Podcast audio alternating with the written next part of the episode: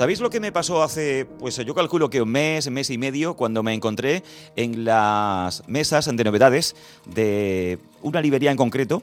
un título y sobre todo me llamó la atención una cubierta. El título era El heredero y aparecía en la cubierta y aparece en la portada de esta novela una pareja vestida de etiqueta conduciendo un coche de los primeros que se veían aquí en España en los primeros años del siglo pasado, del siglo XX.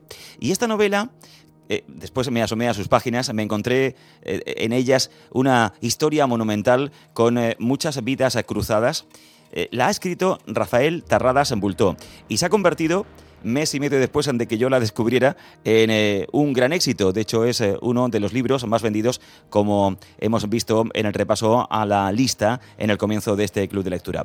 Y tenemos la oportunidad, la ocasión a esta hora de hablar con su autor, con Rafael Tarradas. Rafael, buenas noches. ¿Qué tal? Buenas noches, ¿cómo estáis? Encantado de tenerte aquí en Onda Regional de Murcia. Oye, atiéndeme, es que ya solamente con ver la portada dan ganas de hincarle el diente a esta novela tuya. Bueno, qué bien, pues es justo, justo para eso está, fenomenal.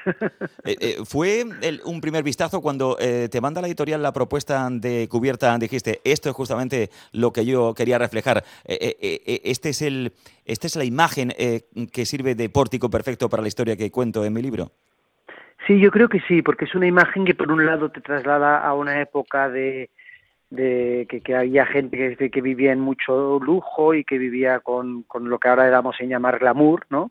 Pero luego en la misma portada también deja entrever unos aviones de fondo, como diciendo que esa situación idílica, pues que, pues que puede cambiar rápidamente, ¿no? Que fue un poco lo que pasó. Sí, porque además la novela arranca ya por el año 1909, pero claro, ocurrieron muchas cosas en las décadas siguientes que afectan a los personajes en tu novela y además tienes que afrontar y enfrentarte a algo tan complicado de narrar como la Guerra Civil Española. Lo haces sin maniqueísmos y sobre todo lo que nos cuentas es eh, la historia de gente normal a la que le ocurrieron cosas extraordinarias. Efectivamente, o sea, yo realmente la, la, novela, aunque está ambientada en la guerra civil y en los años de antes y un poquito los años de después también, eh, lo que hace es que la época, la, los acontecimientos de esa época son lo que hace que los, lo que los personajes reaccionen, ¿no? Y, y, les sacan un poco de su contexto y les, y les, y les llevan al límite realmente. Y es un poco lo que me interesa a mí. La novela no es tanto una novela de la guerra civil, sino una novela sobre la gente que vivió esos años, ¿no? Y, y, por eso y por eso la, la, guerra civil es interesante, porque realmente hubo a mucha gente, a la mayoría, que le cambió el pie totalmente de un día para otro, y es lo que a mí me interesa. Háblanos sobre todo de las dos grandes sagas, de las dos grandes familias que son las que vertebran esta novela. Por un lado, los Bultó Marqués y por otro, los Agnier. Sí, mira, son dos, son dos familias el, eh, que, tienen, que tienen una posición en ambos casos muy acomodada. Uno es una familia de la burguesía, una familia industrial de Barcelona, eh, que ve un poco que las cosas empiezan a torcerse para ellos, ¿no? que ve, se empiezan a preparar para que llegue lo peor. Y por otro lado, la, está la familia Sagnier, que es una familia aristocrática y que ellos, aunque ven que la situación es muy, es muy fastidiada, no piensan que vaya a llegar hasta el punto de que haya una guerra. Entonces, a cada una le pilla la, el día que, empieza la guerra, le pilla de una manera totalmente diferente. Unos eh, no estaban preparados para ella y tienen que ir corriendo por la frontera por la noche con lo opuesto, y otros sí que están un poco más preparados y se organizan un poco mejor. Y junto a ellas además hay una tercera familia que es una familia obrera, porque me interesa también dar ese, ese punto de vista, ¿no? Y entonces ellos pues eh, ven este momento como, como el, el, de una gran oportunidad para ellos. Creen que creen que, que las cosas van a cambiar y que ellos y que ellos eh, ha llegado su su momento, ¿no? Que, que, quizá ha llegado el momento en el que ellos podrán contribuir a que ese cambio les beneficie. Y además, eh, como nos presentas en diferentes capas sociales, eh, también nos invitas a reflexionar sobre los distintos modos de, de, amar. Por ejemplo, no tiene mucho que ver la relación que mantienen Inés y Pablo con la de Isidro y Josefa y mucho menos con ese matrimonio, lo de los Agnier, ese matrimonio indisoluble, firmemente instalado como es el que constituyen Fernando y Eugenia. Claro, yo creo que el, libro tiene grandes historias de amor porque además el amor en, las situaciones un poco más extremas es como más apasionado, ¿no? Y, sale se, deja ver con más fuerza. Entonces el libro tiene varias historias de amor, tiene desde el amor más aristocrático, más em, más de mantener las formas, más de más de bueno, de, de unos tiempos como muy muy pausados, a luego el amor más de urgencia, más de decir, oye, te voy a dar un beso ahora mismo porque si no te lo doy ahora, a lo mejor dentro de un día ya no te lo puedo dar porque pues no sabemos lo que va a pasar. En cualquier caso, hay en este libro hay mucho amor de pareja, pero también hay amor de familia, por ejemplo, ¿no? Hay, hay, gente que está movida durante toda la novela por el amor a su familia, por el amor a sus amigos. Es un libro que en el que en el que decimos siempre que el amor se convierte en una fuerza muy poderosa, ¿no? capaz de, de, hacer avanzar a los personajes en un momento muy complicado. Y hay un personaje que me ha gustado muchísimo, que es el de la duquesa Skorrev. Es una de las aristócratas eh, de esta gente que lo perdió todo como consecuencia del triunfo de la Revolución Rusa y que tienen que exiliarse, tienen que buscarse la vida, por ejemplo, en París, eh, que fue un centro de exilio para tantos y tantos rusos eh, que tienen que salir de, de su país. Sí, la, la, la, aristocracia rusa era una aristocracia muy francófona.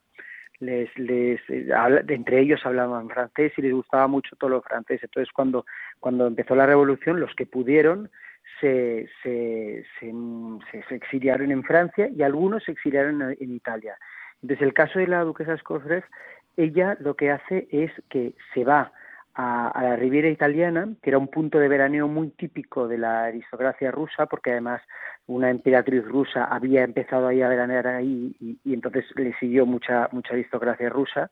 Entonces ellas, e, esta, esta duquesa está en, en San Remo y, ve como poco a poco lo, lo que tenía se va se va se va acabando, ¿no? Porque la, se que la revolución va a durar tres días, pero realmente ya está allí y, la revolución, pues eh, después de la revolución llega el comunismo y, se, y, ella no, no, tiene manera de volver. Y entonces ve como es mucho más pobre de lo que jamás había soñado. Y entonces empieza en una casa muy grande, muy estupenda, con mucho servicio y acaba que se queda ella sola en esta casa con un mayordomo hasta que aparecen los españoles que también se están exiliando eh, y, ella les acoge. ¿no? Y, se, y se crea ahí como un, como un como un núcleo de exiliados que además tiene cierto cierto toque humorístico porque son muy diferentes una duquesa muy mayor rusa con luego dos familias una una una familia de Barcelona industrial y otra familia aristocrática española con muchísimos hijos y entonces se crean ahí situaciones eh, que dentro de la tragedia, porque Exilias es una tragedia siempre, eh, tiene un punto divertido también. Y has hecho como un director de cine buscar localizaciones y de hecho hay una que tiene una presencia muy grande en tu novela, estamos hablando de El Heredero, la novela que ha escrito Rafael Terradas, y me refiero a la Masía de San Antonio. Cuéntame.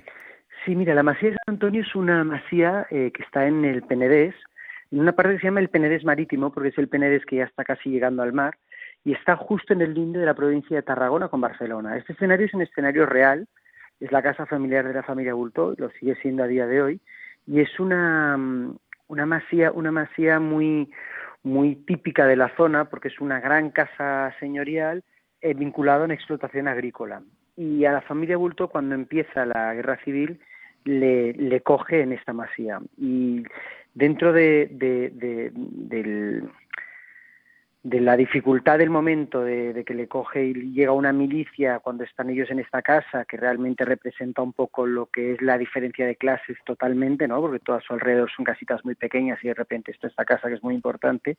Dentro de este, de este momento así complicado, el estar en esta explotación agrícola donde ellos cuidan muchísimo a su gente, también les salva, porque, porque la gente que del campo responde por ellos. Y cuando viene una milicia a llevárselos, eh, ellos, eh, la gente del campo que trabaja en esta finca les ayuda y les, les permite irse sin que, sin que les pase nada. Eh, ¿Está todo contado sobre la Guerra Civil Española? Lo digo porque tú has aludido a un episodio, esa patrulla de milicianos anarquistas que aterriza el Garraf.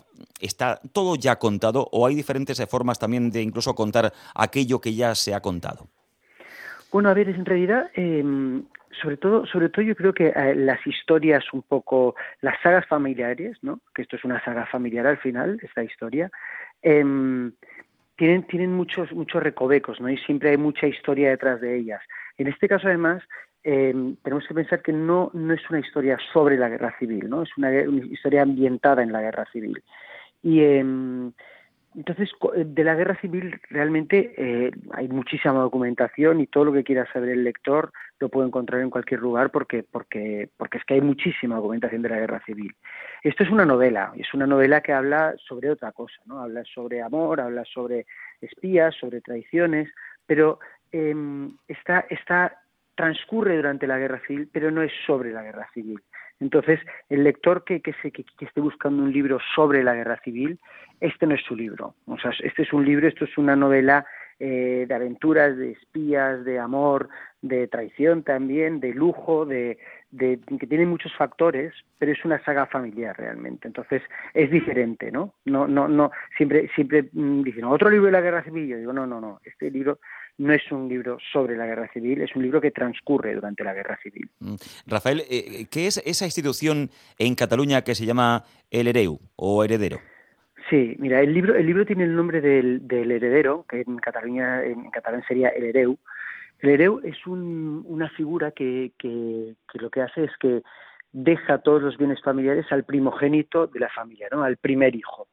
Entonces, el, eh, este hijo lo hereda todo y en teoría se tiene que ocupar un poco del resto de la familia. Esto se hacía mucho, sobre todo en el campo, para que las explotaciones agrícolas no se dividieran, ¿no? que no se crearan minifundios, que, que siguieran, siguieran siendo explotaciones agrícolas grandes y cuanto más grandes mejor porque, porque eran más rentables. Em, cuando, cuando era un hombre era el hereu y si solamente había hijas, lo heredaba la hija mayor que se llamaba la pubilla.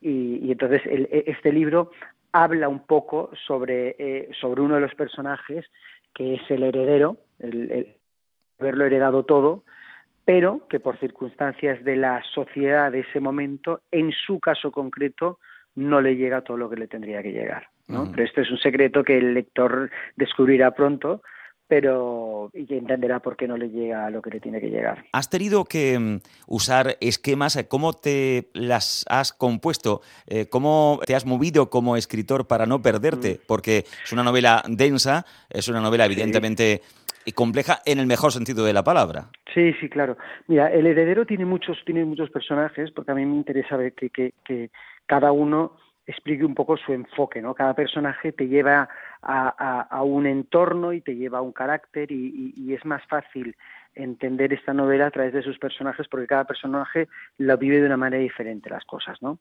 Eh, es una novela muy coral, pero yo siempre digo que, los personajes están bien formados, de forma que muy, muy poca gente, o te diría que nadie en realidad, me ha dicho, oye, me he perdido, yo no, no me acordaba quién era este. Porque al final te pasa un poco como, con tus amigos, ¿no? Tú puedes tener 15 amigos o 20 o 30 y, no te confundes, y son tus amigos y sabes cuál es cuál. Aquí como enseguida eh, se explica cómo es cada uno, eh, enseguida, enseguida, el lector lo asimila realmente los personajes como, como suyos y los comprende bien. Y es la fuerza del libro realmente los personajes. ¿eh? Y ahora que me llega un montón de... Bueno, gente me contacta por Instagram y tal, porque hoy en día es muy fácil. ¿Y qué te dicen? Pues, ¿Qué es lo que más le gusta de la novela? Los personajes, claramente. me llaman diciendo, oye, em, he llorado de emoción con este personaje, o estoy enamorado de este otro, o este me encanta, o es, es muy chocante. Oye, qué, qué, malo eres, que se ha muerto esta persona, que, que, que le quería muchísimo. Y yo pienso, qué gracioso, claro. Lo has hecho tuyo, son amigos tuyos y ahora, y, ahora ya quieres convivir con ellos, ¿no? Es muy, es muy, es muy emocionante para mí ver la reacción esta. O sea, los personajes realmente es la fuerza de escribirlos son los personajes. Pues nos ha encantado leer esta novela, que además, repito, está entre las más vendidas. No me extraña de todo el país, ¿eh? porque sé que has estado mucho tiempo, muchos años trabajando en ella y se nota el resultado y es un placer leerla. Además, una edición muy, muy bonita, que siempre me olvido de mencionar la editorial, que es la que apuesta por vosotros, los autores, y el trabajo de Espasa ha sido impecable, no solamente por el dossier de prensa completísimo eh, que ha hecho llegar a los que nos dedicamos a esto de la comunicación, pero sobre todo el trabajo de edición es fabuloso y es eh, un libro que da gusto tener en las manos, como una pequeña joya. Gracias, Rafael Terradas, por estar con nosotros esta noche aquí en Onda Regional y muchísima suerte, por supuesto. Muchísimas gracias a vosotros. Un abrazo muy fuerte.